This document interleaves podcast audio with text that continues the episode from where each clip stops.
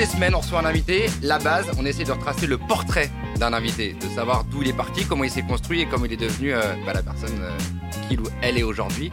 Aujourd'hui, mon invité, c'est Julien Febro. Bonjour Julien. Salut Mathieu, salut tout le monde. Comment ça va? Ça va bien. Ça va Merci. Très bien. d'avoir accepté l'invitation. Merci d'être venu euh, jusqu'ici, de t'être déplacé, d'avoir pris du temps et de passer un bout du samedi après-midi avec nous. Avec grand plaisir. C'est mon premier live Twitch de la de l'année. C'est vrai, de C'est avec toi. 2022? Ah bah oui. J'en ai pas fait encore. C'est mon premier. bras Voilà. C'est très très cool. Je suis très content de te recevoir. On se connaît un peu parce qu'on s'est déjà euh, croisé euh, sur un autre média, chez Énergie. Euh, et je suis très très content de te recevoir. Il y a pas mal d'interviews de toi qu'on peut trouver sur internet. On parle beaucoup beaucoup de Formule 1. On va forcément parler de Formule 1 aussi aujourd'hui. Mais c'est pas une, euh, ce sera pas une, une émission spécialisée sur la Formule 1. L'idée c'est de savoir qui est Julien Febro. Ah. Donc on va essayer de retracer ton parcours. On va être accompagné pour ça du chef Clément, euh, Clément Emery, le chef du restaurant, qui va nous concocter un petit euh, miam miam, C'est ça que j'ai senti en arrivant là? entre autres. Oh là là là là. Ça sentait est, bon euh, hein. quand on est descendu à la cave, on est passé à- à haute- le nez à hauteur des cuisines, ça sentait bon. Et oui, parce que le restaurant fonctionne, il est 17h36. Dans une heure et demie, à peu près à 19h, le restaurant ouvre ses portes. Donc, ils sont en train de bah, faire la mise en place, nettoyer la salle, euh, faire les préparations pour euh, le dîner, etc. Donc, le chef est en train de cuisiner. Il va nous mettre un petit truc de côté pour, euh, pour le cours de l'interview. Mmh. Et puis, on va déboucher une bouteille comme toutes les semaines. Alors, on sera très sage cette semaine. Euh, On va déboucher une bouteille d'Evian. Château Evian. Moi, moi, moi, moi. Eh, mais il faut que je dise pourquoi. Je, je- je bois très rarement de, de- de l'alcool. Euh, Ah, tu veux pas leur dire que c'est parce que t'es sorti jusqu'à 7h du matin et Non, que- même pas, même pas, j'ai même pas. Et donc euh, voilà, je tourne plutôt à l'eau. Euh, je dis pas que je ne bois pas, je ne bois jamais, mais c'est rare, c'est plutôt rare. Et alors moi, je dans le vin, je suis un, un, un amateur de, de vins euh, liquoreux, le Sauterne, le Montbazillac, euh, le Jurançon, le Ok. Coteau du Léon. Euh, ces vins-là qui sont donc des vins sucrés, mais le vin rouge, le vin blanc, je j'ai jamais été euh, habitué à ça. J'ai pas eu l'occasion dans plus jeune euh, de goûter des vins, donc je suis pas très connaisseur. J'ai des très bons amis dans le Bordelais qui ont même pour certains des propriétés euh, de vin, donc je- je- je- j'aime aller les voir. Je, euh, c'est des endroits magnifiques, euh, les vignes, notamment autour de Saint-Émilion, mais je, je suis pas connaisseur de vin. Voilà. Bah, mais bon, on peut pas être bon partout. hein. J'ai failli te proposer une référence. Ils vont la rentrer euh, d'ici quelques semaines de vin sans alcool. Ah ouais? Il Ah. paraît que c'est très bon. Ah oui. Oui. Bah ça, ça Ouais, évite mais euh, après, les le vin, d'alcool. le vin sans alcool, ça nous amène aux, aux voitures sans pilote, aux, enfin, voilà, les voitures, ça a un pilote, le vin, ça a de l'alcool, c'est comme ça. Après, il faut le consommer avec modération, c'est une évidence, mais chacun doit se gérer, voilà. Oui, je tiens à préciser qu'on va pas boire les 2400 bouteilles. Hein. Non, non, bah, en tout cas pas moi. à la vôtre, hein, les Parce amis. qu'on hein, au bout du rouleau. Il y a combien de caméras oui, Alors, il y a une caméra ici, une caméra là, une caméra là. Il y a Dounia qui gère tout ça aujourd'hui. Tu veux une révélation sur moi? Parce que tu vois comment est ma main là Je Oui. m'apprêtais à faire un truc et dit je vais l'expliquer. Quand tu, si les gens qui auront le l'occasion de dîner avec moi au restaurant ou de déjeuner me verront faire ça, je ne laisse jamais une bouteille sur la, de d'eau sur une table. C'est vrai? Jamais. Pourquoi? Je mets toujours les bouteilles par terre. Mais c'est un. Je déteste voir les bouteilles d'eau sur une table. Ah oui, bah, je trouve que c'est moche. Mais que- regarde, ah bah, c'est- limite, euh, c'est limite maniaque quand même. Mais donc euh, tu peux demander à ma famille, à mes amis, ils ne, ils ne- je suis le gardien des bouteilles d'eau parce que je les mets à mes pieds. Et quand quelqu'un a soif, je propose, je fais attention. Voilà, où je fais attention à ce qu'il y ait toujours de l'eau dans les verres. Mais je- une bouteille de vin, c'est pas pareil. C'est plus joli, Ouais, c'est voilà. ça une bouteille d'eau, c'est moche. Après, celle-là, elle est pas en plastique. M'en fiche. Elle est en verre. Elle est C'est- pas belle. C'est plus joli, Donc quoi. par terre. Voilà. Et puis ça, ça coupe moins la communication. Alors on a deux énormes micros entre nous là, mais je trouve qu'un un objet sur une table trop trop volumineux, ça coupe la communication entre Oui, les ça personnes. fait une barrière. Voilà. Donc j'enlève les barrières. Voilà. Je suis assez d'accord avec ça. Voilà. On trace le portrait de Julien. Euh, Julien Febro, qui est-il? C'est un, un homme qui est né le 26 Oui, euh, oui. décembre Oui. euh, 1982. C'est cela même. On est, on est 40 ans hein, euh, dans quelques La- mois. bah, attends, je viens juste d'avoir les 39. Oui. Laisse-moi respirer. 40 ans, on verra ça le 26 décembre euh, 2022. C'est incroyable Oui, et voilà, 39, 39. Alors comment ça s'est passé l'enfance de Julien Febro J'aimerais savoir comment s'est construit l'enfance de Julien Febro. Mais bien. Toi, t'es fils de pilote? Oui. Ton père était un pilote de Pilote rallycross. amateur, ouais. Pilote amateur, bien sûr. Ouais. Donc t'as grandi dans les circuits. Ouais, absolument. Et comment ça se passait à la maison Febro? Alors moi, je vivais avec ma maman, à Quimper et mon papa il était à Rennes. Donc aux vacances scolaires, etc. Je, je le rejoignais régulièrement et je partais avec lui sur les courses. Donc soit euh, principalement sur les courses de rallycross puisque c'était la, la discipline dans laquelle il a beaucoup roulé euh, en France. Donc on partait avec son grand camion euh, dans la cabine et tout. Enfin voilà. Ou alors plus loin sur des courses de rallye raid parce qu'il a fait aussi beaucoup de rallye raid comme le Paris Dakar, etc. Euh, et je l'ai accompagné, je me souviens, assez jeune sur ce qu'on appelle des barras. Ce sont des courses de rallye raid mais plus courtes qu'un Dakar qui dure plusieurs jours, euh, enfin plusieurs semaines même. Là, les barras, ça dure, ça dure quelques jours. Et je l'ai accompagné sur des barras en Espagne notamment, etc. Donc j'ai des souvenirs de voyage tout gamin euh, à l'autre bout de la France ou en Espagne euh, pour l'accompagner sur les courses. Donc forcément, j'ai baigné là-dedans. Donc c'est une ambiance que tu connais très bien. Ah ouais. Euh, Aujourd'hui, euh, de temps en temps, tu vas faire un coucou à Romain Grosjean aux États-Unis avec euh, ce grand camion qu'il a pour vivre dedans, etc. Ouais. C'est une ambiance que tu as toujours connue en fait. les ambiances de paddock, les ambiances, c'est c'est c'est c'est c'est une petite, c'est comme un, un petit cirque hein, qui se déplace de ville en ville. Tu retrouves les mêmes personnes, tu tu remontes. Alors chacun monte son propre chapiteau, mais euh, voilà, on, s'installe tous les uns à côté des autres. Il y a des affinités comme partout. Euh, et euh, moi, les, gamins avec lesquels je courais dans les dans les paddocks quand j'étais petit, ce sont les pilotes que je côtoie aujourd'hui quand moi je fais du rallycross et qui sont devenus mes adversaires sur la piste, qui sont restés des des, potes, mais on a, grandi de la même manière en courant partout. Dans, on regardait même pas les courses de nos pères. euh, on en regardait une sur trois parce qu'on avait mieux à faire à jouer, à cache-cache, à faire des cabanes dans les. Enfin, on, voilà, on, on s'amusait quoi. Et, euh, et aujourd'hui, on se retrouve les mêmes, euh, mais cette fois au volant. Donc c'est rigolo. Mais tu as toujours su du coup depuis tout petit que tu voudrais commenter ce sport et non pas le pratiquer. Alors, euh, le, le- Professionnellement, je parle. Professionnellement, alors j'ai eu ma période gamin, euh, je voudrais être pilote de, de, de Formule 1, euh, mais parce que quand on est gamin et qu'on rêve devant la F1, bah, on se dit pourquoi moi je ferais pas ça, puis très vite on comprend pourquoi je n'arriverai pas à faire ça. Donc ça, ça m'a vite passé. Parce que ça vaut très cher ou parce que c'est compliqué? Tout, il faut du talent, il faut des moyens. Enfin, j'étais pas dans un environnement qui allait m'amener à devenir pilote professionnel. Et je commence par le mot talent. Hein, J'avais pas le talent pour ça.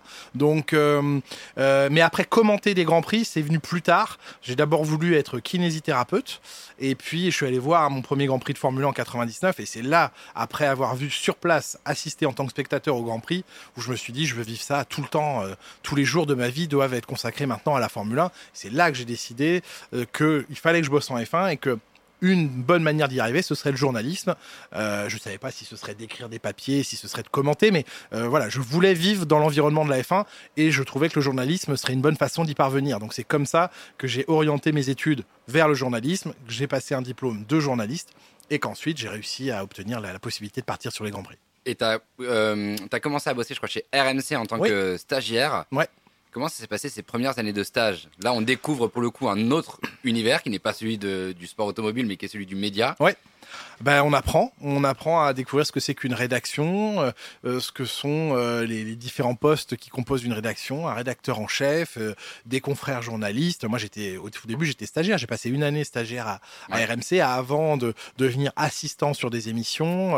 et puis avec finalement, Alexandre Delperrier, Ouais, ça? Alexandre Delperrier, Patrick Tambay, qui était à l'époque à l'antenne sur, sur la Formule 1, Stéphane Sanson également, qui était l'envoyé spécial. Et, et un jour, j'ai eu l'opportunité de partir. Mais voilà, j'ai d'abord, je suis rentré à RMC en août 2002 en stage. Euh, j'ai terminé mon stage un an après.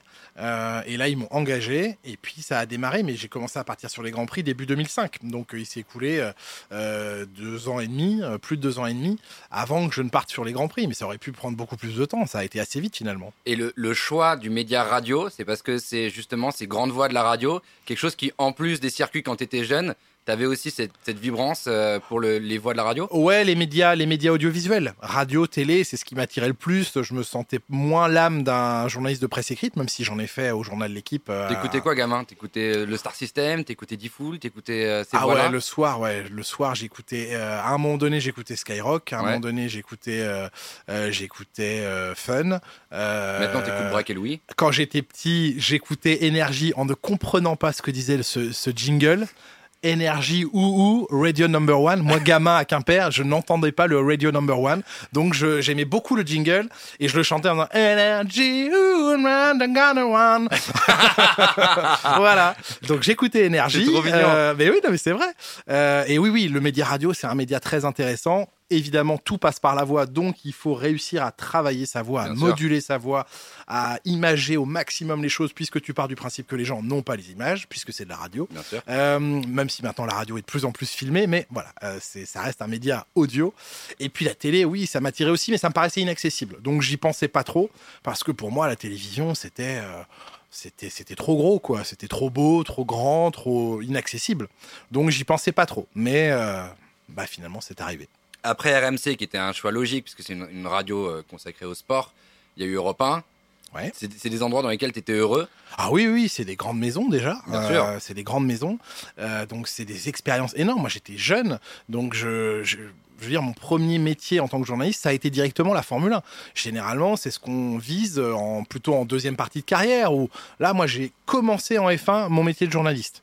Et donc l'idée, c'était de se dire, bah attends, je commence en F1, le, maintenant c'est d'y rester. Donc le but du jeu, c'est de, de rester dans cet univers-là, de faire ses preuves, de d'essayer de s'installer dans cet univers. Et puis, et puis voilà. Donc oui, Europe 1 ensuite, euh, expérience extrêmement intéressante aussi, euh, très enrichissante. Et, et, et- et voilà, ça a été deux très belles années. Alain Prost était déjà aussi dans l'aventure. Ouais. Enfin, bref, c'était c'était génial. Moi, je continuais à aller sur les grands prix, etc. Donc euh, non, non, ça a été une très belle expérience aussi. Ouais. Tu nourrissais tes deux passions, la radio et le, Ah le, ouais, le ah ben non, mais je, je, je- je pouvais me plaindre de rien. Et moi, j'étais euh, j'étais béat de bonheur tous les jours parce que euh, je faisais tous les jours et je fais encore aujourd'hui tous les jours ce que j'aime le plus au monde. C'est couvrir la Formule 1, parler aux gens de Formule 1, échanger avec les gens, euh, les passionnés de Formule 1. Enfin, c'est je vis dans l'univers qui m'intéresse le plus au monde et qui est un univers très complexe, très intéressant, très varié. Donc, euh, on n'en a jamais fait le tour. Des fois, on me dit, mais voilà, ça fait combien d'années que tu fais ça? Bah, Ça fait 17 ans. Euh, t'en as pas marre? Mais non, jamais. Marre de quoi? Ça se renouvelle tout le temps. Euh, on, on voit de nouveaux endroits, de nouveaux pilotes, de nouvelles histoires, de nouvelles confrontations, de nouvelles voitures, de nouveaux règlements. de- Ça n'arrête pas de changer, ça évolue tout le temps. Donc bien sûr, le, le socle reste le même, ça reste la F1. Mais la F1, tu peux la raconter déjà de plein de manières différentes, euh, en radio, en presse écrite, en télévision, euh, sur les réseaux sociaux, etc. Et euh, et et t'as toujours quelque chose à raconter. Tous les jours, il se passe un truc en F1. C'est intéressant que tu notes les réseaux sociaux parce que c'est quelque chose sur lequel euh, aujourd'hui tu tu t'exprimes beaucoup, que ce soit par des Insta Live ou par d'ailleurs des Twitch. Bah, euh, je veux dire, c'est comment ne, quand on est dans cet univers euh, des médias au Ouais. sens large, ne pas s'intéresser à, à ce qui est plus qu'un phénomène, ce qui, ce qui est quelque chose de, de je veux dire, aujourd'hui, si tu regardes pas vers Twitch, si tu regardes pas Ouais. vers euh, tous ces réseaux sociaux, bah, je- j'estime que tu fais pas complètement ton travail. Tu peux t'en passer, bien sûr, mais je veux dire, ça a une telle, t'as une telle force de frappe, tu peux t'adresser à un public euh, plus jeune, c'est clair. Les Ouais. réseaux sociaux ça s'adressent plutôt à, des, à un public plus jeune Bien sûr. euh, qui s'intéressent. Aujourd'hui, en plus, ils sont demandeurs. Les jeunes sont demandeurs de Formule 1, sont curieux de la Formule 1. La F1 a, a fait un boom extraordinaire ces dernières années. On le mesure, nous, sur nos audiences à Canal. Enfin, euh, donc, euh, tu as envie d'aller échanger avec, avec ce public-là. Et bah, une plateforme comme Twitch aujourd'hui, c'est formidable pour ça. C'est très direct. T'as un ton qui, n'est pas exactement celui de la Qui est télévision. plus libre, ouais. Ouais, qui est plus. Il y a, On se tutoie par exemple ici. oui, voilà, j'ai pas de problème de liberté. À l'antenne sur Canal, on a toute liberté de, de- de dire ce que l'on souhaite à partir du moment où on argumente, qu'on fa- qu'on fasse un travail journalistique. Donc, c'est pas une histoire de liberté, mais le ton, effectivement, sur Twitch est plus léger, plus direct. Il y a une interaction avec les gens qui nous suivent dans, dans- dans le live, et- etc. Donc, c'est super intéressant. Donc, je, je, moi, j'ai commencé à m'y intéresser avant de me lancer pour Canal Plus et qu'on monte la chaîne Canal Plus Sport sur Twitch. Mais euh, voilà, je voulais bien observer, essayer de comprendre certains codes que je n'avais pas parce que euh, je suis déjà trop vieux pour, pour cette plateforme. Mais voilà, je voulais vraiment bien comprendre comment fonctionnait euh, l'environnement et l'univers Twitch pour qu'au moment où on allait se lancer avec Canal Plus Sport, bah, on fasse les choses correspondant à ce que le public peut attendre d'un média comme Twitch. Voilà. Et, ça s'est bien passé, donc tant mieux. Oui, tant ça mieux. se- ouais, ça se passe, oui, oui, ouais, on- on se Ah régale. ça se passe très très Les bien. pilotes aiment bien venir quand je- on, on fait souvent des débriefs, donc après les grands prix, on fait venir les pilotes, les patrons d'écurie. C'est super facile. Ils ont leur téléphone, on leur donne un lien euh, euh, vers une plateforme pour se connecter. Ils sont, j'ai fait des directs avec Fred Vasseur dans sa voiture avant un rendez-vous. Enfin, voilà, il n'y a pas besoin de le faire venir en plateau, le maquiller, le match. Non, il est chez, il est chez lui ou sur- dans sa bagnole. Il est avec nous, il nous répond directement. Les pilotes, c'est pareil. Enfin, c'est ça qui est agréable sur cette plateforme. Euh, Tu parlais de codes sur Twitch. Il y a des codes différents aussi entre la radio et la télévision, évidemment. Quand tu es arrivé sur Canal Plus en 2013, quels sont les nouveaux codes auxquels il a fallu que tu t'adaptes? Eh bien, il a fallu euh, prendre en considération que la télé euh, contenait des images. et que du coup, c'est ce qui différenciait grandement la télé de la radio. Et c'est vrai qu'au tout début, moi, j'avais un petit peu. euh, je m'étais dit, bah, t'as qu'à faire comme en radio, puis ça, ça devrait aller. Enfin. Je, grossis le trait, mais voilà, je m'étais dit, fais aussi bien que tu peux et re- rebasse-toi sur ce que tu avais fait en radio, quoi. Et du coup, voilà, au début, je commentais un peu comme en radio, c'est-à-dire que j'imageais beaucoup et j'appuyais beaucoup l'image, alors que l'image parle. Donc, il faut, dans la mesure du possible, euh, se, se détacher de l'image et accompagner l'image. Raconter purement ce qui se passe à l'écran, c'est pas très utile puisque les gens voient aussi bien que toi. Ouais. Donc euh, voilà, le- leur dire que la voiture roule, ils voient bien qu'elle est en train de rouler et on l'a à l'image. Expliquer maintenant ce qu'elle est en train de faire, comment elle se comporte, ce qui se passe. Là, c'est là que tu accompagnes l'image en tant que journaliste. Donc voilà, il a fallu apprendre à quitter un peu le mode radio pour rentrer dans le mode télé et utiliser au maximum l'image. La laisser parler quand elle est plus forte que tes mots, notamment au départ. C'est comme ça qu'on en est arrivé voilà, au, au rendez-vous au premier virage. Euh, voilà, laisser parler l'image. Très souvent, l'image n'a pas besoin du commentaire, donc tu mets euh, ton ego de côté et tu dis euh, on n'a pas besoin de m'entendre. L'image elle est très forte, on la laisse, on la laisse vivre et après on réaccompagne nos abonnés, etc. Mais ça c'est ce que j'ai appris au fil du temps en télévision, quoi. Mais oui, et d'ailleurs, je voulais en venir à ça. C'est-à-dire qu'en radio, quand on fait un blanc, c'est une catastrophe, on dirait que tout On va s'écrouler. Eh oui, Alors qu'en télé, si tu laisses un blanc, le fameux blanc du bien. Ben en fait, tu peux laisser le blanc avant le départ. Rendez-vous au premier virage parce que c'est là qu'on reprend la parole Ouais. et qu'on va vous accompagner sur le circuit. Ouais, on a vraiment voulu euh, sur Canal Plus avoir ce moment un peu signature et un peu privilégié pour nos abonnés, qui est celui où on leur laisse vivre le départ. Il y a 20 voitures sur la grille, il y a 20 000 chevaux réunis sur la grille. Ils vont se jeter euh, comme des fous au premier virage. Bon, bah, à l'instant, il est très fort. On laisse les, les- les abonnés profiter du son des moteurs, de, de, de la tension, parce que c'est un moment Bien de sûr. tension nerveuse énorme. Et effectivement, dès qu'ils arrivent vers le premier virage, alors selon ce qui se passe, c'est des fois un peu avant. euh, Enfin voilà, généralement on essaye de tenir jusqu'au premier virage, mais des fois c'est difficile. Et, euh, et à ce moment-là, eh bien, on reprend la parole et on réaccompagne l'abonné pour lui expliquer, lui donner les clés de ce qui, ce qui est en train de se passer. Comment tu peux expliquer ce lien privilégié entre la France et la Formule 1 On a euh, le centre de la FIA qui est ici à Paris, euh, à la place de la Concorde, à côté de l'Automobile Club de France d'ailleurs. Ouais. Euh, on a la saison dernière, on avait quatre pilotes francophones, trois français, un monégasque. Cette saison, on en a trois, un monégasque et deux français. Ouais. C'est énorme. Il y a jamais, il y a aucun pays au monde qui est autant représenté dans la Formule 1 que la France. Pourquoi la France a ce lien privilégié avec la Formule 1 Déjà, la France est une terre d'automobiles. Euh, on est un, un territoire de- de- d'automobiles, de, constructeurs, que ce soit Renault, Peugeot ou Citroën. Ouais. Je, pense- je pense à Ligier également, qui est une marque euh, française. Euh, on Le Vasseur, a- pour Pan- Pan- le Vasseur Euh, on en- ils en construisent plus trop là. hein, mais- Euh, on a Michelin, euh, on a, enfin voilà, on a des grandes industries liées à l'automobile en France. Donc déjà, on est un pays qui est ancré dans l'automobile, qui aime l'automobile. Euh, on est une terre de rallye. Il y a énormément de rallyes qui se déroulent en France, beaucoup de compétitions automobiles, du karting, du rallye, je l'ai dit, de la course de côte, du de la course sur circuit. Enfin, on est une terre de, sport auto. Donc on est une terre d'automobile, on est une terre de sport automobile. Donc forcément émerge de, toutes ces, racines bah, des, gens qui veulent devenir pilotes. Donc on a une filière automobile de sport automobile, on a la FFSA qui est la Fédération française du sport automobile, qui a son académie. Donc les jeunes aujourd'hui qui souhaitent être pilotes ou mécaniciens de course ont aujourd'hui la FFSA Academy au Mans, qui est un centre qui qui forme ces pilotes, qui forme ces mécaniciens à la compétition. Donc déjà, on a une structure fédérale qui aide euh, les pilotes et les mécaniciens à devenir euh, bien des, professionnels de ce milieu-là. Bon voilà, on, a une large couverture et, euh, et c'est pas étonnant aujourd'hui de voir des pilotes français. On a une période de disette où on n'avait plus de pilotes français en, en F1, on en était très triste. Et aujourd'hui, on a retrouvé un Grand Prix de Formule 1 Ouais. au, au- au circuit. Paul Ricard, voilà, Ouais. au Castellet. Un constructeur, Alpine, euh, via Renault. Ouais. Alpine est une des branches de- du groupe euh, Renault. Euh, on a des pilotes français comme, comme tu l'as dit, Pierre Gasly, Esteban Ocon, un monégasque Charles Leclerc. On le compte On- comme un français quand même. ouais, presque. On aimerait bien. Romain Grosjean était encore présent en F1 il n'y a pas si longtemps. Donc voilà, on, on a effectivement une présence qui, je trouve, est, est logique au vu de l'histoire de, de notre pays dans l'automobile et dans le sport auto. C'est plus facile de devenir pilote aujourd'hui qu'il y a 15-20 ans? Non, je- enfin, je, sais pas. euh, c'est aussi dur? Aujourd'hui, c'est peut-être même plus dur parce qu'il faut des moyens financiers, soit des moyens personnels, soit des partenaires, soit une structure fédérale qui investit sur vous, soit une, filière comme euh, peut avoir euh, Red Bull, Alpine, etc. Euh, parce qu'il faut des moyens. Le sport auto, c'est comme ça, coûte extrêmement cher, de plus en plus tôt. C'est dénoncé d'ailleurs par pas mal de, pilotes aujourd'hui. Aujourd'hui, pour briller en karting, il faut y passer déjà tout son temps.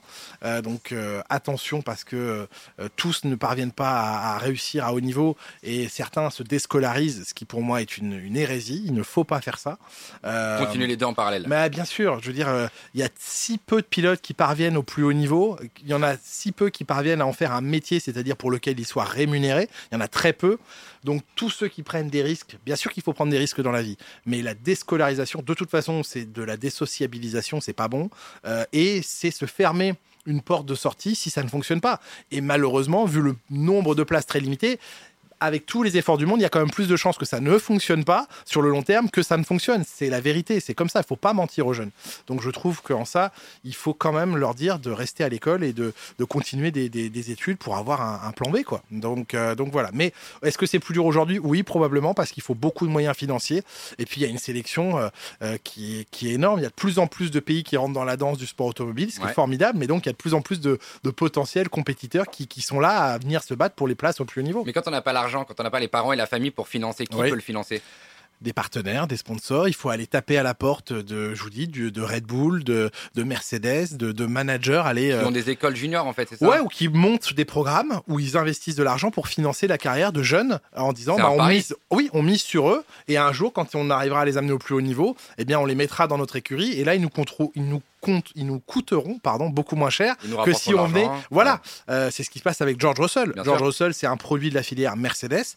Mercedes a financé sa carrière jusqu'ici, donc a dépensé des millions et des millions d'euros sur sa carrière. Sauf que maintenant, il est pilote titulaire chez Mercedes en F1 et que son salaire va être bien moindre que ce qui paye Lewis Hamilton ou un pilote qui viendrait de l'extérieur. Donc ils vont commencer à se refaire, entre guillemets, financièrement. Sur le retour sur investissement commence pour Mercedes maintenant. Mais ça aurait pu ne pas fonctionner non plus. Russell aurait pu ne pas délivrer, comme on dit dans le jargon, ne pas réussir à atteindre le plus haut niveau et ils auraient investi, ils auraient perdu leur argent. Ça, c'est le jeu. Hein. Tu cites Lewis Hamilton. J'ai lu quelque part que la définition de la Formule 1, c'était un sport automobile et à la fin, c'est Lewis Hamilton qui gagne.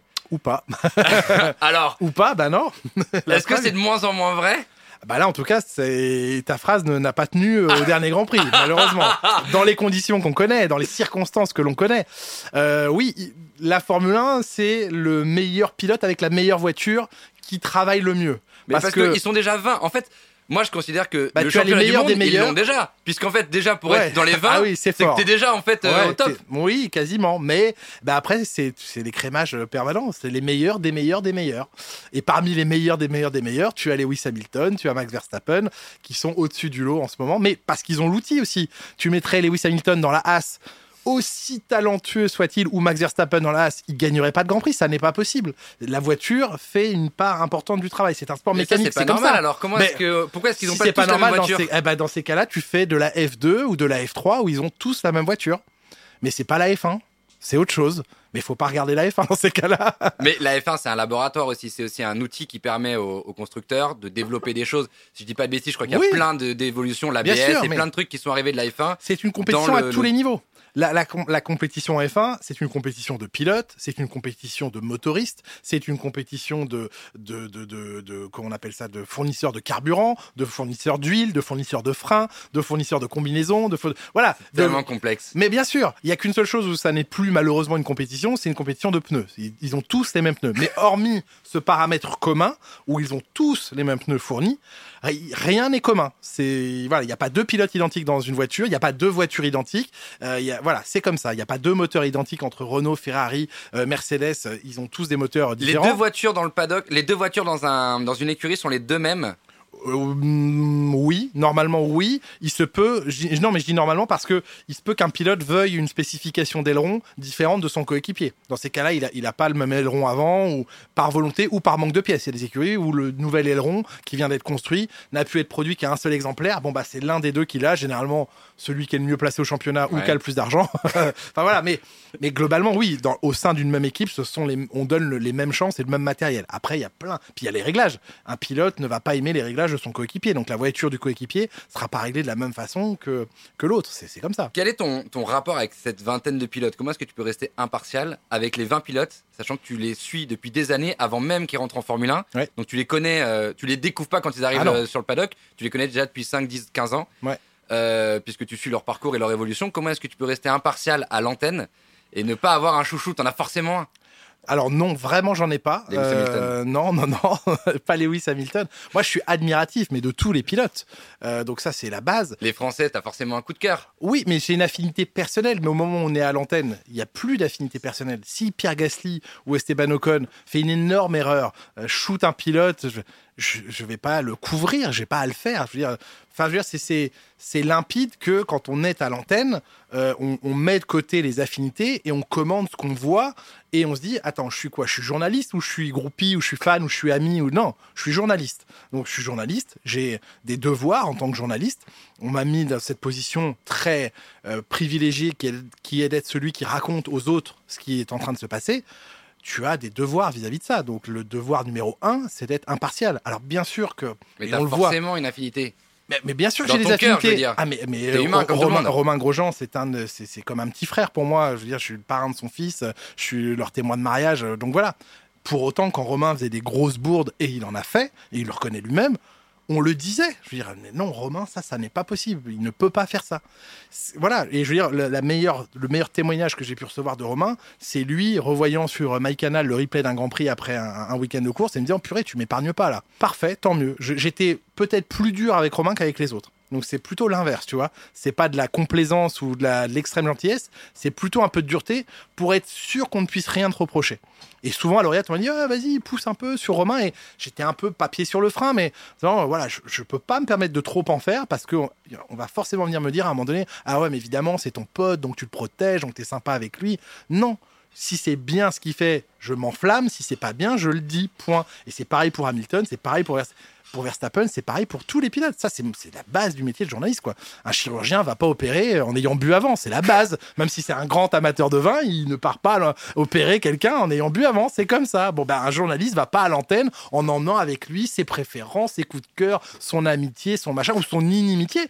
J'ai eu l'occasion de le dire sur des, sur des lives précédents que J'étais pas fan de Nico Rosberg, Oui. mais simplement de la personne. Mais parce que tu peux pas avoir des affinités avec tout le monde. Mais Oui. c'est pas parce que je, je n'appréciais pas en tant que personne euh, Nico Rosberg que. Que t'allais le descendre à l'antenne. Évidemment que non. Oui. Enfin, je veux dire, évidemment que non. Tu juges simplement et tu observes. Parce que juger, c'est plutôt le consultant. Mais Ouais. tu observes et parfois tu apportes quand même ton, ton, ton sentiment, ton avis, même si c'est pas trop ton rôle. Tu observes ce qui se passe sur la piste. Que le mec soit pas sympa ou te, te dise pas bonjour ou te fasse la gueule. Quand il est sur la piste, il fait un magnifique dépassement. Tu vas, tu vas pas dire. Ouais, ouais, ça va. C'est, non, je veux dire, c'est malhonnête. Tu peux pas faire ça. Donc, tu, enfin, moi, je le conçois pas, en tout cas. Donc, que, que tu sois ami ou pas avec quelqu'un, ou que tu t'entendes bien ou pas, tout ce qu'on te demande de faire, c'est de travailler professionnellement en observant ce qui se passe en piste. Le reste, ça ne regarde personne. C'est la base. C'est la base. C'est la base. Mais oui. Et la base ici au milieu du restaurant, c'est de boire un coup et de manger un bout. Ça, c'est le chef Clément qui s'occupe de ça. Clément Emery Oh qui là est juste là là. là. Me voici. Voilà. Bonsoir, Bonjour Clément. Clément. Ah, je vais te tendre un petit micro. Purée. Ils sont plus légers. J'ai changé les pieds qui étaient énormes avant. Budget, Parce que tu, tu- tu budget considères que ça, c'est léger, ça. Ouais, bah avant il était encore plus gros. Tiens, je te tends un petit Il y a micro. un budget Comment incroyable ça va, Clément. Ça va et vous? On est complet pour ce soir? On est complet pour ce soir. Nous, comme ici, on est complet. soirs, hein. On est heureux? On est très heureux. Bon, très ça c'est bien. Euh, je vous ai concocté un petit dessert. Oh Ah. là là là. Moi, je vous dis en plus avec un petit peu d'eau, ça va bien quand même. Magnifique. Euh, un petit dessert euh, ananas, Oh là là. Ouais. Ah, ananas rôti, ananas rôti. Il y a de l'ananas, les amis. Ceux qui me connaissent savent que je suis un peu ananas à fond. Exactement. C'est beau. On travaille nos Euh. invités. Ça, alors, malheureusement, les médias n'ont pas encore ça, de l'odeur Ah oui. et voilà, les, les senteurs. Ça, Ça c'est dommage. Là, vous ratez un truc, les amis. Qu'est-ce qu'il y a sur cette ananas? Euh, ananas rôti. Euh, on a un petit crémeux également vanille bandiane. Un petit peu de cannelle avec également dedans. Quelle. Chantilly, noix de coco, sorbet ananas. Un petit peu de sablé en dessous. Et vous sentez pas, les amis, mais ça sent tellement bon. Ah là là, c'est une tuerie. Merci mille fois Clément. Oh là là. Clément Emery qui est le chef de ce restaurant. Les marchands de vin, on est 9 rue Bio à côté de la place de Clichy. Donc les gars, si vous voulez venir manger un ananas rôti, Ah ouais. Eh Il, est à- ben, il est à la euh, carte.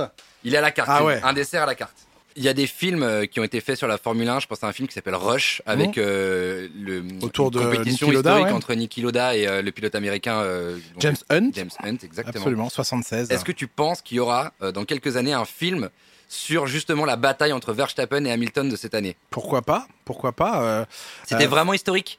Oui, c'était historique, bien sûr. Déjà sur un aussi grand nombre de grands prix, 22. Mhm. Là, cette année, en 2022, on va battre déjà ce record puisqu'on passe à 20 23 grands prix. Mais 20 2021, on a eu 22 grands prix, c'était un record.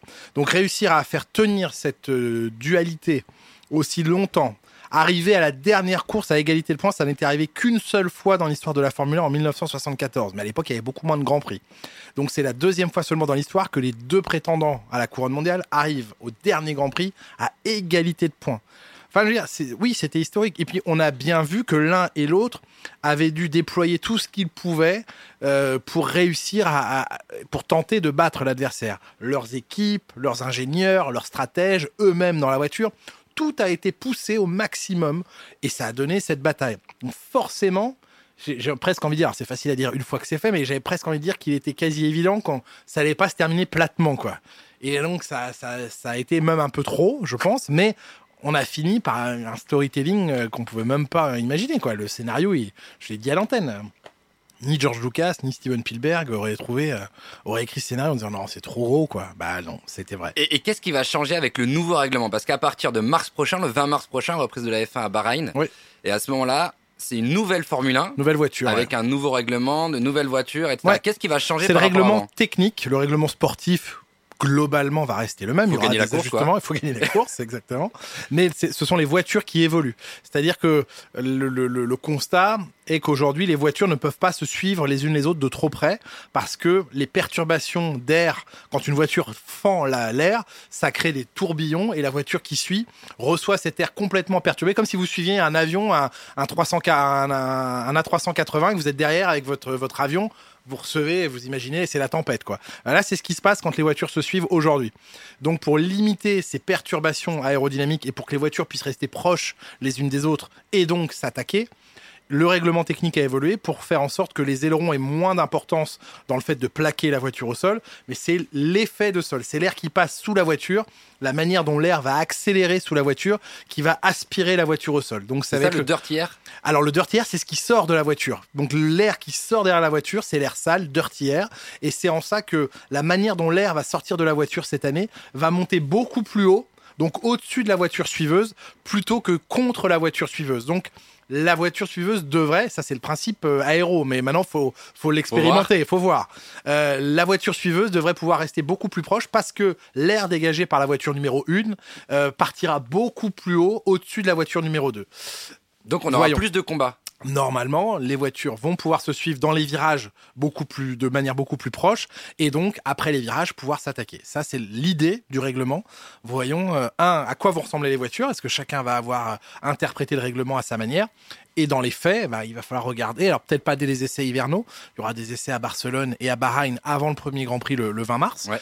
Voyons comment sur ce premier Grand Prix ou même sur les premiers Grands Prix, eh bien euh, les voitures arrivent ou non à suivre quoi. Et c'était nécessaire d'apporter des modifications à ce règlement Est-ce qu'on on commençait à avoir peur d'une routine en Formule 1 Bah, il y a, il y a beaucoup de points. Alors, il y a le Covid qui est venu euh, exploser tout ça, évidemment, mais euh, il y avait un besoin déjà d'équilibrer les budgets. Ouais. Jusqu'à l'année dernière, les budgets étaient nos limites en Formule 1, donc certains pouvaient dépenser un demi-milliard par an et d'autres euh, se contentaient, entre guillemets, de dépenser euh, 100 millions.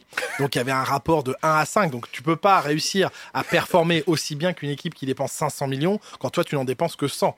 Tu peux pas te payer les meilleurs ingénieurs, les meilleurs outils, les meilleures machines, les meilleurs pilotes. Enfin, ça, c'est la base. C'est fou, Donc- les chiffres, c'est faramineux.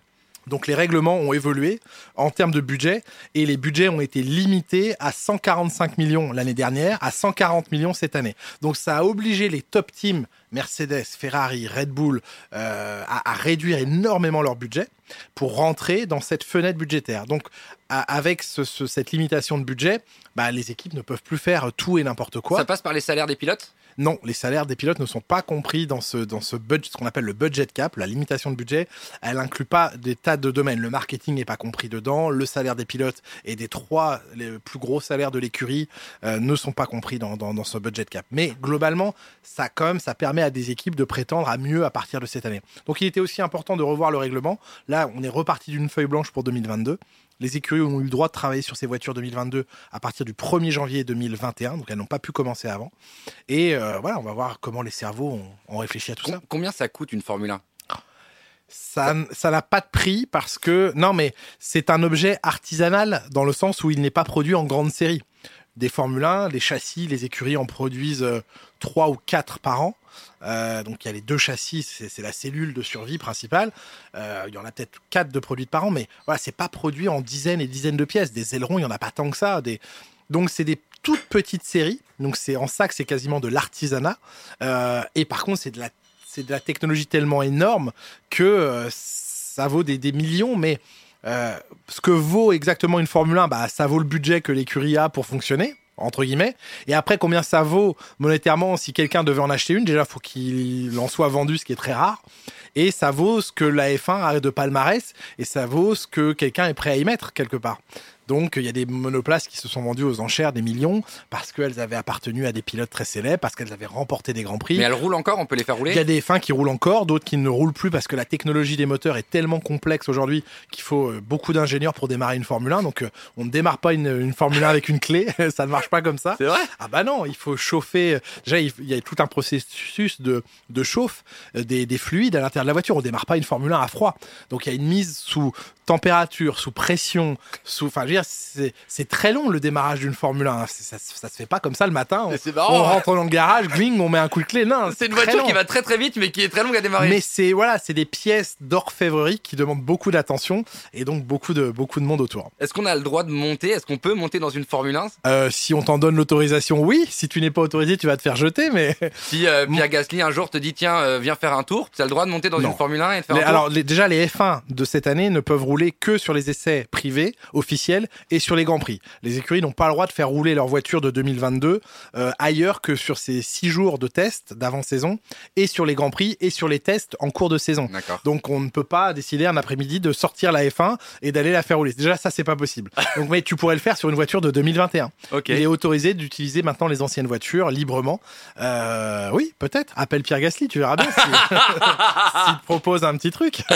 Non, mais parce qu'on peut se dire, tiens, C'est très compliqué à piloter une Formule 1 et à- je peux même je veux même eux, pas je dire même eux, ils peuvent pas passer une après-midi comme ça et se dire, tiens, je vais aller faire un tour, quoi. Ah bah non, c'est impossible, impossible. Mais le au kilomètre une Formule 1, ça vaut des, des, des fortunes, donc c'est ça a un coût énorme quoi. De faire rouler une Formule 1, enfin voilà, c'est pas une session de karting de loc quoi.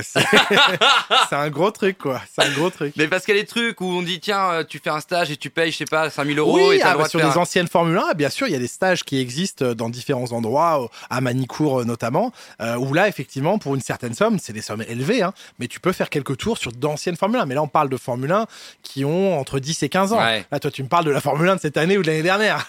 Et ça, il y en a pas, il y en a pas à disposition. Alors, on reprend les questions du Twitch. Euh, le driver fou, c'est une très bonne question sur la récupération d'énergie cinétique sur les freins. Hmm. Et je crois d'ailleurs que c'est une technologie, tu me coupes si je me trompe, qui maintenant est implantée aussi sur les voitures hybrides. Ça arrive, oui, oui, bien sûr. Ah Alors- oui, y a la, la- la plupart des, des voitures hybrides sur la route récupèrent l'énergie au freinage. C'est y ça, a les deux- trucs on met des souffleurs pour, pour re- refroidir les freins parce qu'ils chauffent beaucoup. Alors, pour, quand une voiture entre au stand, effectivement, c'est comme quand toi, quand tu as escaladé une montagne et que tu t'arrêtes en haut, tu te mets à chauffer d'un coup, tu Mhm. sens bien que ton corps chauffe.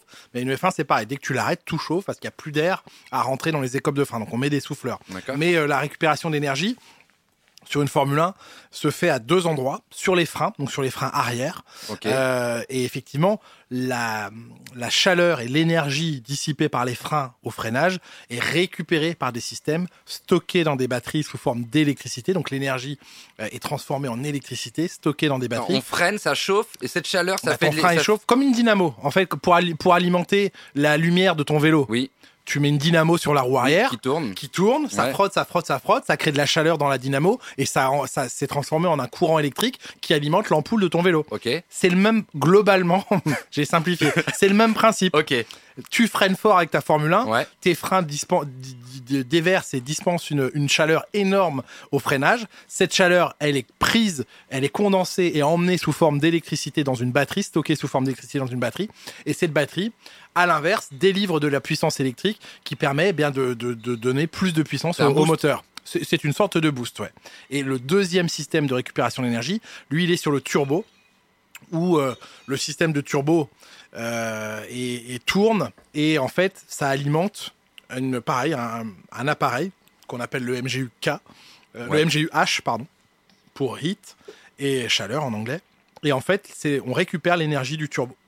Le turbo tourne. Sur le même axe, tu as le compresseur, le turbo et le système de récupération d'énergie. Donc ils tournent tous à la même vitesse. Et quand ton turbo tourne, eh ben, tu fais aussi tourner ton système de récupération d'énergie et ça stocke sous forme d'électricité dans les batteries. Voilà, La technologie dans les Formule 1, c'est Oh, bah, incroyable. c'est compliqué, hein, c'est complexe. hein. Il y a du monde sur le chat. Merci d'être là, les amis. Si vous nous découvrez que c'est la première fois que vous arrivez ici, bah, bienvenue déjà. Vous êtes ici chez vous.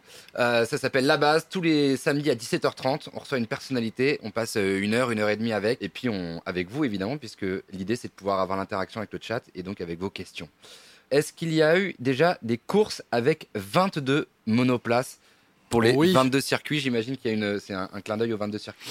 Alors, en tout cas, il y a eu des courses même à plus de 22 monoplaces. Et il y a, à une époque, il y avait même une, une pré-qualification pour participer au week-end. C'est-à-dire qu'il y avait tellement de postulants au week-end et ils ne retenaient que, je ne sais plus, euh, peut-être 26 monoplaces ou 28, je sais plus. C'est fou ça. Mais donc, les gens venaient tenter de se qualifier pour le week-end. Donc, le vendredi matin, il y avait une qualification euh, pour euh, bah, dire euh, qui pouvait participer au reste du week-end. Donc, c'était il y a longtemps, c'était dans les années 80. Un peu comme maintenant, il y a parfois de temps en temps un fast, une petite course rapide. Mais c'est Ah pas oui, pour se qualifier du c'est Oui, oui, mais- plus pour se Mais positionner là, il y avait une séance de pré-qualification pour participer au week-end. Mais Est-ce qu'une écurie en particulier a pu avoir un avantage en 2021 à développer les Formule 1 pour 2022 C'est une bonne question. Est-ce qu'ils avaient, en gros, j'imagine la question, c'est est-ce qu'ils avaient de meilleures bases? Alors, les écuries ont eu le droit de travailler à partir du 1er janvier 2021 sur le projet 2022. Donc là, il y a, il y a deux semaines. Non, non, non, en Ah, 2021. début 2021. Ok. Début donc, 2021. Donc il y a un an. Donc Ok. il y a un an. Ok. Mais pendant cette année, il a fallu aussi développer un peu la voiture de 2021. Donc ça a été une question de répartition des forces, des moyens humains, financiers, entre 2021 et 2022. Et très tôt, certaines écuries, alors à l'extrême comme As, a décidé de ne rien développer sur sa voiture 2021. Ils ont à peine adapté la voiture de 2020 D'accord. à 2021. Zéro développement en cours de saison. Parce qu'ils se disent de toute façon, ça, ça, ça va changer. servira à rien, on va être d'Erjo quand même, et voilà. Et on met tout sur 2022. Donc tous nos moyens, on les met sur 2022. Ok. Donc eux n'ont pas du tout développé la voiture 2021 pendant l'année 2021, ont tout misé sur cette année 2022. Ok. Et à l'inverse, Mercedes et Red Bull, pour tenter d'être champions du monde par tous les moyens, entre guillemets, Ouais. ont quand même perdu de l'énergie euh, en continuant de développer la voiture de 2021 Mhm. et en sacrifiant un petit peu le projet 2022. Donc on va savoir dans les semaines qui viennent, avec les premiers essais hivernaux, avec euh, les premières courses à partir de mars, si ça a eu un impact euh, vraiment important. Si pendant ce temps-là, Ferrari et McLaren, eux, ont beaucoup misé sur 2022, est-ce qu'eux ont pris de l'avance? Il y a un moment, euh, au cœur de l'été, le, le- le temps passé dans chaque écurie sur le projet 2021 ou 2022 était d'un rapport de 1 à 10. C'est-à-dire que pour une semaine passée en soufflerie, Ouais. ou une semaine sur les ordinateurs à calculer les fluides, etc., le gain sur la voiture de 2021, c'était un dixième. Le gain sur la voiture 2022, c'était une seconde. Donc, je veux dire, enfin, la semaine de consacrer au projet 2021 au lieu, au lieu de 2022, elle valait extrêmement cher. Et certains n'avaient pas le choix parce qu'ils essayaient d'être champions du monde. C'est le cas de. Red Bull ou Mercedes. Donc, les conséquences des choix qui ont été faits en 2021, on va les découvrir, entre autres, en 2022. Mais pour caricaturer, est-ce qu'on peut avoir un renversement de situation et As peut être premier, Mercedes dernier? Non, Non. J'y crois pas, mais on peut avoir euh, une Ferrari, euh, nouvelle référence, avec derrière elle Mercedes et Red Bull. Parce que Ferrari a très bien mené sa barque pour préparer 2022. Je pense que Mercedes et Red Bull seront encore dans le coup. Je les imagine pas s'être plantés, mais ça peut arriver, ça Mhm. peut arriver, mais j'y crois pas trop. Et par contre, je me dis, hmm, Ferrari, McLaren, qui sont ceux qui frappent à la porte du, Ils étaient bons, McLaren, meilleurs. cette année. ils étaient bons, ils ont fini quatrième, Ferrari a fini troisième Mhm. du championnat. Je pense que Ferrari et McLaren sont peut-être ceux qui ont la plus belle carte à jouer face à Red Bull et, et- et- et Mercedes.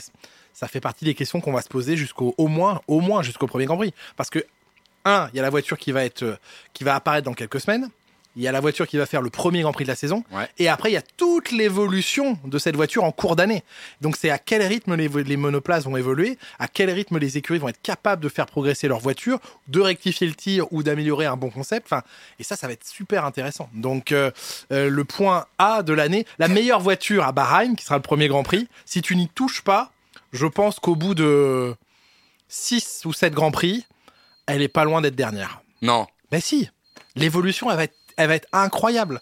Si tu ne touches pas à la voiture qui gagne à Bahreïn, à- au, au plus tard, à mi-saison, elle est larguée, mais complet. Tout de suite, elle sera larguée par rapport au meilleur, et même par rapport à la moins bonne voiture du début de saison.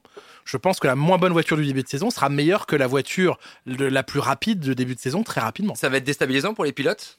Oui, le comportement des voitures est, est annoncé différent. C'est c'est plus le même ressenti. Les voitures vont être euh, sans doute plus stables dans les grandes courbes rapides, mais beaucoup moins stables dans les virages lents. Elles ont pris du poids en plus les voitures, donc euh, elles vont être plus difficilement manœuvrables dans les virages serrés. Euh, oui, ça va être de l'adaptation pour les pilotes, ça c'est clair. J'ai une question débile parce que je me la suis déjà posée. Les, les freins, il y en a quatre? Euh, oui, il y a quatre, euh, quatre disques aux quatre Parce qu'ils ont coins. qu'une pédale de frein. Oui, mais il y a une répartition, il y a un répartiteur de freinage avant-arrière qui ne cesse de faire, euh, euh, de modifier d'un virage à l'autre. Les, les- le fait de bloquer Les sa roue. lock-up, ouais, les blocages de roue, ouais. Donc ça, c'est parce qu'on a appuyé trop fort sur la pédale ou qu'on a mal réparti Il n'y a pas d'ABS sur les voitures de Formule 1.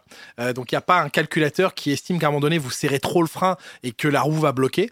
Donc si vous restez appuyé comme un sourd, bah, la roue elle reste bloquée. Donc il n'y a pas d'ABS sur les F1. Et le principe, il est simple. hein. La physique veut que plus la roue tourne vite, plus on peut se permettre d'appuyer très fort sur le frein, puisqu'il y a beaucoup à ralentir. Ouais. Maintenant, si tu gardes la même intensité de freinage sur une roue qui tourne tout doucement, tu la bloques instantanément. Donc les blocages de roue font partie des choses à gérer Et pour les pilotes. Ça écrase le pneu et du ah coup, bah tu fais des plats, tu fais des plats sur les pneumatiques et donc plus facilement après quand tu retapes dans tes freins, le pneu va se bloquer sur la zone que tu as déjà mis à plat à quelques virages avant. Et donc ça va le ça crée des euh, vibrations, etc. Ça abîme le pneu. Enfin, bon. ça déséquilibre la voiture. Ah non, c'est les, les blocages de roue, c'est c'est à proscrire. Il y avait un, un commentaire, ils sont tous intéressants, mais il y en avait un que j'avais retenu euh, qui s'appelle euh, ah qui s'appelle Acopalix. Une anecdote particulière vécue avec un pilote. Alors j'imagine que le pilote dont tu es le plus proche c'est Romain Grosjean. Oui, mais euh, moi j'ai vécu euh, une course d'ascenseur avec Sébastien Vettel à Singapour, par exemple, euh, à- au soir du Grand Prix, parce que le, soir, le Grand Prix était de nuit.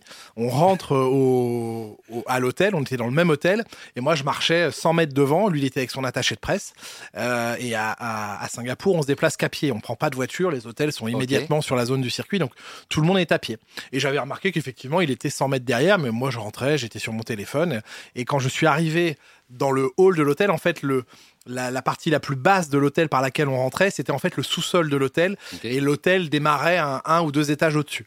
Euh, et, et quand je suis rentré dans l'ascenseur, le temps que moi j'appuie sur le bouton, que l'ascenseur arrive, que je rentre, bah, il était plus qu'à 50 mètres. Et évidemment, je suis resté le doigt Oui. appuyé sur l'ascenseur pour le- lui laisser le temps de rentrer. quoi. Donc quand il a vu que j'appuyais et que j'attendais pour que les portes restent ouvertes, déjà il s'est mis à faire semblant de courir au ralenti. Je me suis dit, pourquoi il fait ça? Je comprenais pas. Bon, Vettel. j'ai rigolé. Euh, euh, Brita, son attaché de presse derrière, me regarde genre, je sais pas pourquoi il fait ça. donc, euh, donc il rentre dans l'ascenseur et là il me dit, ah non mais cet ascenseur-là, il monte que au rez-de-chaussée de l'hôtel. Je dis, euh, ouais, je crois, oui. Et, parce qu'effectivement, cet ascenseur montait au premier étage, enfin juste au rez-de-chaussée. Et après, tu aller- prenais d'autres ascenseurs pour monter dans les étages. Je dis, ouais, ouais, mais après, on prend les autres. Il me dit, ouais, non, mais parce que là, à côté, il y a d'autres ascenseurs, ils montent directement dans les étages. Je dis, oui, peut-être, euh, sans doute, mais je voyais pas où il. Et là, il me dit, écoute, tu étais à quel étage? Je me souviens, je, je dis n'importe quoi, 36. Ah, moi aussi, on était au même étage. Ça, on le savait pas. Il me dit, écoute, toi, tu restes dans celui-là, et moi, je prends l'autre, et on voit qui arrive en premier là-haut. Mais non Je, te- je vous jure que c'est vrai, je vous jure. Et là, je dis, attends, mais il est 2h du mat ou 1h du mat, parce que c'était tard le soir, le Prix. Et je me dis, il me propose une, propose une course d'ascenseur, en fait. Mais si tu veux, tu te prends au jeu. Donc, à la seconde où il ressort de l'ascenseur, moi, j'appuie comme un sourd sur le bouton pour que les portes se ferment. J'arrive au rez-de-chaussée. Je cours dans le hall. Le gardien, il m'a vu passer en se disant, Mais qu'est-ce qu'il fait? qu'est-ce qu'il fait? J'appuie sur les boutons de l'ascenseur. Les portes s'ouvrent. Sébastien Vettel. Mais non Et là, il dit, ouais, mais tu comprends, quand je suis sorti, je dis, non, mais c'est bon, t'as gagné, on dit que c'est toi qui as gagné. Et donc, on est monté jusqu'au 36e en, en rigolant. Et je me dis, mais le mec, il, vient de- il, il avait fait deuxième ce soir-là, derrière Alonso, ils, étaient restés l'un derrière l'autre. Il tout le long de la course. C'était en 2009 ou 2010, je sais plus, l'un des deux Grands Prix. Et euh, ils, avaient, ils avaient livré une course de dingue, pas une erreur et tout. Et Alonso gagne, je me souviens, devant Vettel. Et, euh, et je me dis, euh, après deux heures de course intense, le mec fait encore une course d'ascenseur. Et je veux dire, là, il n'y a pas de caméra, il n'y a pas de micro, il n'y a rien, on est juste entre nous, quoi. Et, et voilà, j'adore ce mec. J'aime beaucoup J'adore. Vettel. J'adore Sébastien Vettel. je, je pense que humainement, c'est- une chance de l'avoir. euh, Ah, c'est- quelqu'un d'agréable, encore une fois. Et, et quand il fait des conneries en pige, je le dis, parce que des fois, je dis, c'est pas possible, quoi. Mais humainement, à côté de ça, tu vois, on parlait de l'objectivité, ça m'empêche pas de critiquer des fois ou de dire, non, c'est pas possible, il a pas le droit de faire ça. Mais en dehors de la voiture, c'est un mec tellement agréable à, à- Ah, à- je vais pas dire côtoyer, mais voilà, à fréquenter sur les paddocks. Il est poli, il connaît bien son sport, c'est un mec très intéressant. Ah, il a l'air adorable. Il a l'air drôle, fun. Il a beaucoup d'humour, avec- beaucoup ouais, d'humour. beaucoup Ouais, d'humour. ouais, il, il est tout le temps euh, à faire des petites blagues dans les interviews. Euh, absolument. Et il connaît bien son sport. C'est un peu ce que je reproche à, à certaines jeunes générations, c'est de mal connaître l'histoire de leur, de, de leur sport. Et c'est dommage parce que je pense qu'on est, c'est- pas qu'on est meilleur en piste, mais quand même, c'est important de savoir d'où on vient, de savoir ce qu'a été l'histoire de son sport, juste d'avoir un peu de culture, quoi. C'est, c'est, c'est, ça peut pas faire de mal et c'est même, c'est respectueux déjà pour sa discipline dans laquelle on évolue. Bien sûr. Et, euh, et c'est bon, quoi. De, c'est, c'est, c'est un- ça ne peut être qu'intéressant. C'est comme nous, il faut qu'on connaisse Michel Drucker et Champs-Élysées, quoi. Évidemment, évidemment. Non, mais c'est J'aime vrai. beaucoup Michel Drucker. On l'embrasse très fort. Je l'ai eu au téléphone il y a quelques jours. Ah, c'est vrai, il va bien Il va très bien. Eh ben Il est voilà. en forme. Et vous êtes venu sur le chat pour avoir des news sur la F1, vous aurez une news sur Michel Drucker, vous l'avez pas volé. Tiens, oui, on va la garder cette question sur Hamilton, elle était très bonne. Mhm. Est-ce que Hamilton pourrait arrêter dans les prochaines années? Ah, il peut arrêter dans les prochaines années. Il est plutôt sur la deuxième partie, voire dernière partie de carrière. Il veut un huitième titre, j'imagine. Mais il veut un titre de plus, que ce soit un huitième ou un septième, un sixième ou un neuvième ou un dixième. Il veut gagner. Donc euh, euh, Hamilton, oui, il, il a un, un- un contrat, je pense, qui lui permet, s'il veut, de s'arrêter. euh, dans un an, dans deux ans ou dans dix ans s'il a envie de continuer, mais c'est lui qui va sentir les choses quand il, euh, quand il décidera qu'il est temps pour lui de, de s'arrêter. Alors oui, il y a pas mal de, de, de polémiques en ce moment autour du fait qu'il euh, pourrait ne pas revenir cette année. À l'heure où on part, je me dis qu'il va quand même revenir. On sait qu'il est très blessé parce qu'il s'est passé à la fin de la saison dernière Ouais, et qu'il il le vit pas bien, ce qui est facilement compréhensible. Ah, c'est vrai, encore aujourd'hui, il a du mal à digérer? Genre, je, je sais pas quel est son état d'esprit là aujourd'hui. On est On l'appelle, le qu'on l'appelle? On l'appelle si tu veux, tu appelles-le. Mais voilà, je, je- je pense que c'est très dur de vivre ce qu'il a vécu. Euh, maintenant, est-ce que c'est au point de ne pas revenir? C'est un J'ai gagnant. envie de croire. Voilà, je me dis c'est un, un compétiteur de fou. Je je sais pas. Je pense que moi je pense qu'il va revenir. Maintenant, qui a la réponse aujourd'hui à part lui? Mais là, il y a des rumeurs, il pourrait. Oui, il y a des rumeurs qui veulent. Le qui- 20 mars, on pourrait ne pas voir Lewis Hamilton oui, sur la oui, grille. c'est- c'est- encore une fois, c'est une rumeur et je j'y prête pas trop d'attention. Les infos que j'ai en interne à, à- à Canal, j'allais dire, à- chez Mercedes, me font entendre que pour l'instant c'est pas un sujet. Il y a pas de, il y a- ils ont pas d'inquiétude de leur côté. Maintenant, il peut décider dans quelques jours, pour telle ou telle raison, que bah non, finalement, euh, c'est fini, il tourne la page. Ça peut aussi arriver. J'y crois pas trop. Moi, je pense qu'il sera là. Parce que tu as une anecdote avec Daniel Ricciardo? Daniel Ricciardo, il a, il, on s'est vu le soir euh, de, où j'ai failli me noyer. Quoi? Oui. J'ai failli me noyer et ce soir-là, au lieu de me noyer, j'ai j'ai j'ai rencontré Daniel Ricciardo dans un restaurant. C'est drôle. Euh, J'étais en Australie. Enfin, c'est drôle. Donc, si lui, sur noyé, c'était pas drôle. Non, la noyade, c'est pas très drôle. C'était pas très drôle du tout. Et le moment où j'ai vécu cette euh, presque noyade était pas drôle du tout.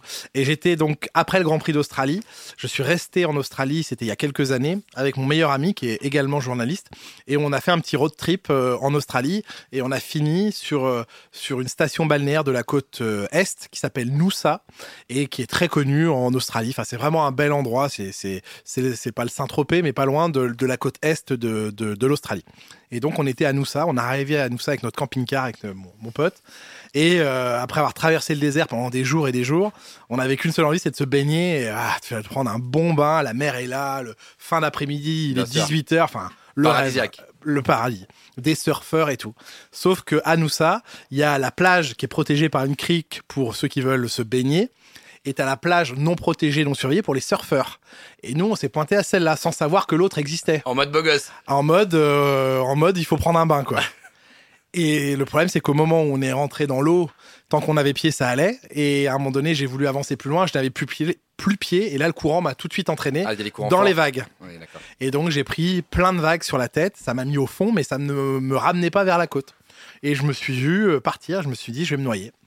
Et vraiment, j'ai eu peur. Bon, bref, je vous passe les détails. J'arrive finalement, et mon pote aussi, parce que lui aussi s'est fait emmener. On arrive à retrouver le bord, mais on est, euh, on a plus d'air dans les poumons, on a de l'eau, enfin bref. Et le soir, bon, on se remet de nos émotions parce que vraiment, on a eu peur. Et le soir, on est dans un restaurant. Et moi, je l'ai pas vu qu'il était là. Et c'est pour te dire la gentillesse du mec. Et voilà. c'est lui qui m'a repéré. Donc lui, il est en vacances. Après un Grand Prix d'Australie où il a été surchargé de demandes, d'interviews, d'apparitions pour les Bah sponsors. parce qu'il est chez lui. Mais bien sûr. Donc, le mec vient de passer une semaine dense. Donc là, il est en, va en repos, tranquille. Et c'est lui qui me voit. Moi, je suis journaliste. Eh ben, il vient et c'est lui qui me tape dans le dos. Et je fais, oh purée, Et il me dit ah je t'ai vu dans le restaurant, ça va et tout ça. Comment ça va? Bah, On vient de se noyer, mais là ça va, on va mieux. il me dit quoi quoi? Il me dit mais non, fallait pas aller là. Là-bas il y a les requins. Il me dit- en plus il me dit là-bas il y a les requins. Bah oui. Je, je pense bien qu'il y a des requins. Et en fait et les surfeurs ils nous entendaient pas, ils étaient pas loin.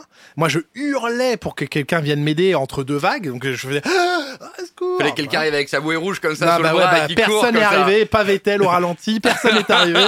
Et il y avait tellement, le bruit des vagues est tellement énorme que Ouais, les mecs couvre. nous entendaient pas, puis ils te voient pas dans les vagues. Enfin bref. Bien sûr. Donc on lui explique, il dit ah non mais faut pas aller là, il y a une autre plage et tout. Et on est resté ouais 10 minutes, un quart d'heure à discuter. Et, Enfin, je veux dire, la, le- la démarche de ce mec-là de venir dans un restaurant alors qu'il a juste envie d'être peinard, Bien sûr. il, il- voilà, il était pas du tout obligé de le faire, quoi. Et en plus, je l'aurais compris.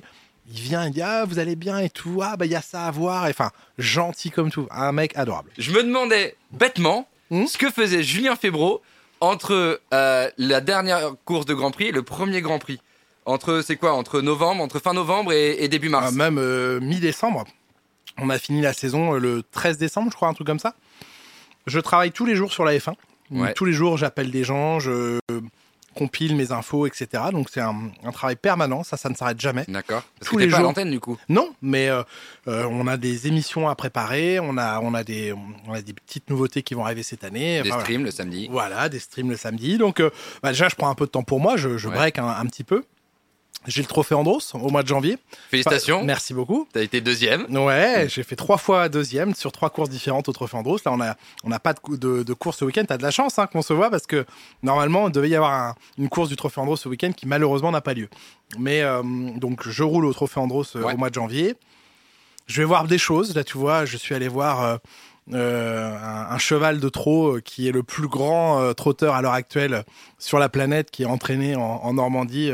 Bah, je, me passionne pour tout ce qui est performance, etc. Et ben, aller rencontrer les entraîneurs et les, les, les, préparateurs de ce cheval qui va participer au Prix d'Amérique dans 15 jours et qui va essayer de le gagner pour la troisième fois. Il faut savoir que c'est l'un des, des chevaux qui a le, le plus grand nombre de victoires et de gains euh, au, au trot. Là, je c'est suis- des vrais chevaux, hein, c'est pas comme les voitures. hein. ah ouais, là, c'est, là, il y en a qu'un. Nous, on en a 1000 en Formule 1, mais ils tiennent dans un espace un peu moins. Ils ont pas besoin de paille, les nôtres.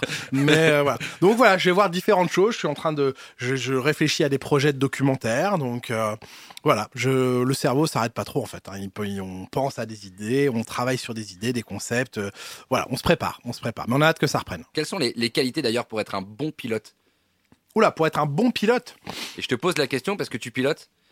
Ouais, mais non, moi, je suis gentleman driver. oui, alors c'est euh, un terme sur lequel on va revenir juste Mm, après. mm. Gentleman driver. pour être un bon pilote, bah, je, alors je pense qu'il faut certaines facultés déjà, prédisposition, et après c'est comme tout, faut beaucoup travailler.